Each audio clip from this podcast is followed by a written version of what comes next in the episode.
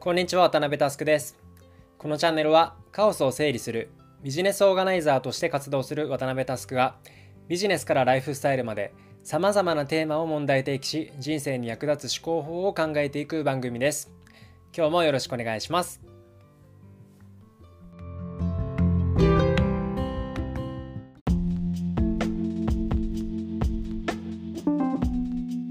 今日は一見ホラーなテーマでいこうと思います。というわけで早速トークテーマに入っていきましょう。今日のアジェンダはこちら。みんなが知らない呪いの世界。さて呪いというと皆さんどういうイメージをお持ちでしょうか？大学生時代に見たホラー映画の印象が強すぎるのか僕はですね反射的に怖いや恐ろしいといったネガティブに感情が触れるイメージがあります。ところでこの呪いという漢字実はですね他の読み方があるんですがご存知でしょうか？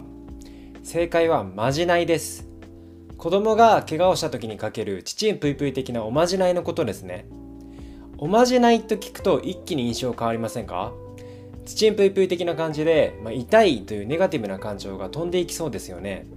そしてこの呪いですがどうやってかけられるイメージがありますか？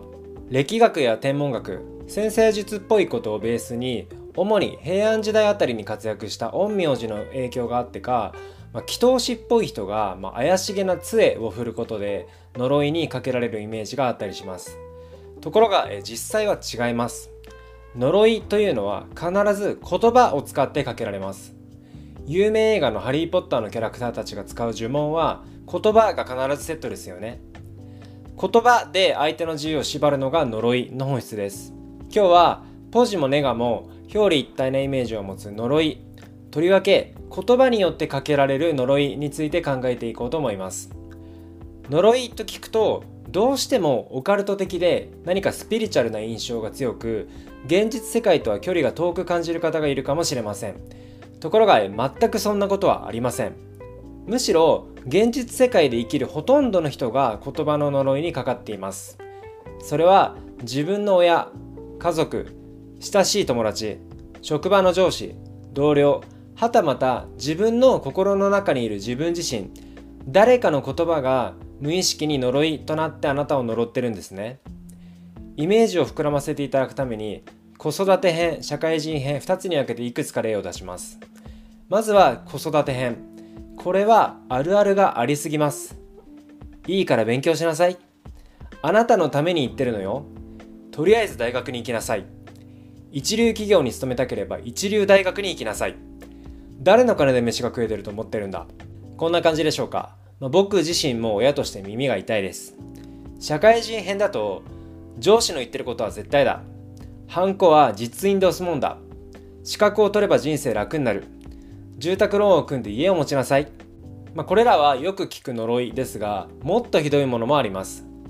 僕が実際に経験したことがあるんですが大学生の就活時代ある会社の内定辞退を申し出た時に言われたのが「お前うちの会社敵に回したらどうなるか分かってるな。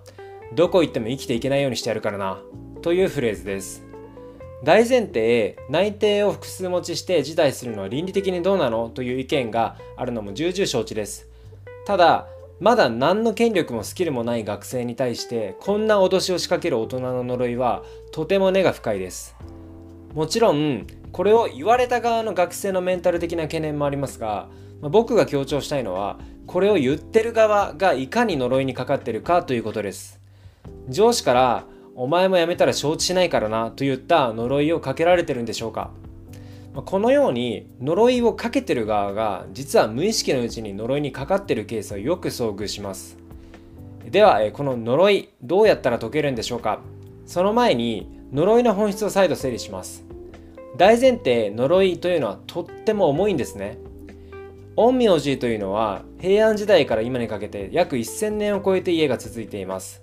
その昔は本当に催眠術的なもので人を金縛りに合わせたりするような強力な力があったんです。そんな重い重い呪いを解くのに必要なもの。それは相応のきっかけと相応の感情です。もう少し紐解いていくと相対化する力と少しの勇気ですね。前者の相対化する力というのはイメージがつきやすいかもしれません。留学をして初めて日本の良さに気づいたという話はよく聞きますよね。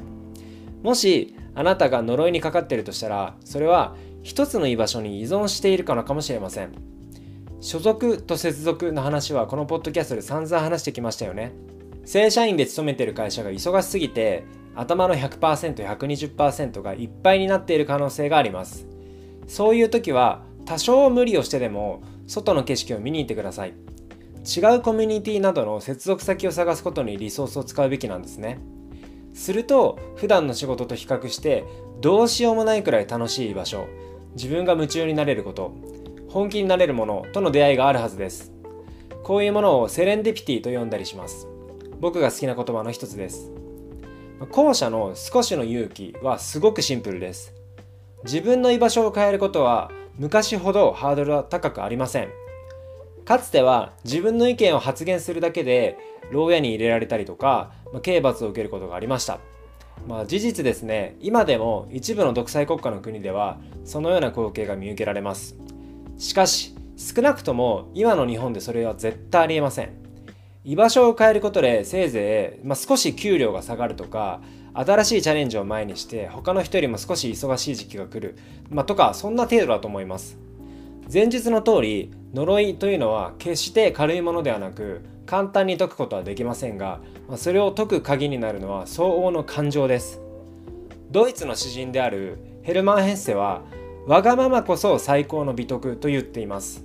少し給料が下がろうが忙しくなろうが、まあ、何か大きな失敗をしようが最低ライン日本ではご飯は食えます。それよりも何よりも我がままでいるということが強いプラスの感情の源泉になり幸福を手に入れる近道だと思うんです。20世紀米国の女性飛行家アンモロー・リンドバーグという人がとてもいいことを言っています。人生を浪費しなければ人生を見つけることはできない。極端な話僕の目には今の日本人は人生を浪費していない人が80%から90%を占めていると見えます。レガシーな年功序列制度の奴隷で一つの組織に勤め上げる美徳がそれを支配してきたんだと思います。一方外資系の会社は成果主義と言います。アップオアアウトという言葉があるように上に上がれる見込みがない人材には退職勧告があり場合によっては強制的に解雇されてしまいます。その点だけ切り取ると強烈な絶望苛立ち不安さまざまな感情が湧き上がるでしょう。しかしですね時間が経てば気持ちを切り替えてまた新たな道を探していくんですね。先の解雇もあなたの人格や人間性全てを否定するものではありません。単に相性が悪かったと理解するのが正しいです。その前提で就職解雇のサイクルを何回か繰り返した果てに自分に最適な場所を見つけた人こそが幸せになれるんだと思います。一方、えー、レガシーな日本企業に勤める人はどうでしょう？全く上に上がれる見込みがない人材も安い給料で買い叩かれて定年まで勤め上げる道しかありません。それで本人が幸せなのであれば別に問題ないんですが前日のような大学生の僕に罵声を浴びさせるほど呪いにかかっているような会社員も少なくありません。外資の環境で人生を浪費して幸せを見つける人と日本の企業にしゃぶ漬けにされる人どちらが幸せになるかは明確です。まあ、キャリアに関しても人生を積極的に浪費する人が幸せをつかみ取る可能性が圧倒的に高いんですね。長くなってきたのでエピローグです。この世の中には本当に呪いにかかっている人が多いです。芸人はお笑いだけやっていればいい。音楽家は音楽だけ作っていればいい。女性は家で家事をやっていればいい。男性は外で仕事して金稼げばいい。これらは全て自分以外の人があなたにかけた呪いです。お互いに役割を決めて領空侵犯をしないでほしいという人がいるのは頭では理解できますがその人たちの呪いにかかり続ける必要はありません。まずは自分が呪いにかかってるんだとメタ認知すれば少し楽になります。なぜならそれは呪いであって呪いはおまじないとともに解くことが可能です。今の自分の状況を相対化して少しの勇気を持って呪いを解いていきましょう。そして目の前に呪いにかかっている人を見かけたらおまじないで解いてあげましょ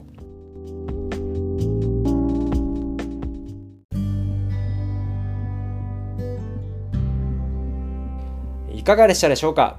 コンフォートゾーンを意図的に出ていこうとよく言ったりしますが今日話してて思ったのはもはやコンフォートゾーンが本当にコンフォートなのか居心地が良いのかコンフォートという呪いにかかっている人が大半なのではというふうに思いました。そんな人は今日紹介したヘルマン・ヘッセやリンドバーグの言葉を糧に立ち上がってください。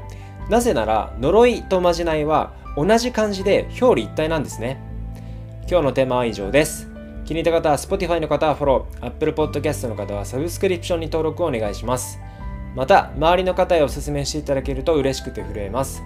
もしこのエピソードを聞いて私はこう思うなどのご意見などがあれば SNS でお気軽に DM いただけるととっても嬉しいです。皆様のご意見も熱烈お待ちしております。というわけで今日はここまでです。バイバイ。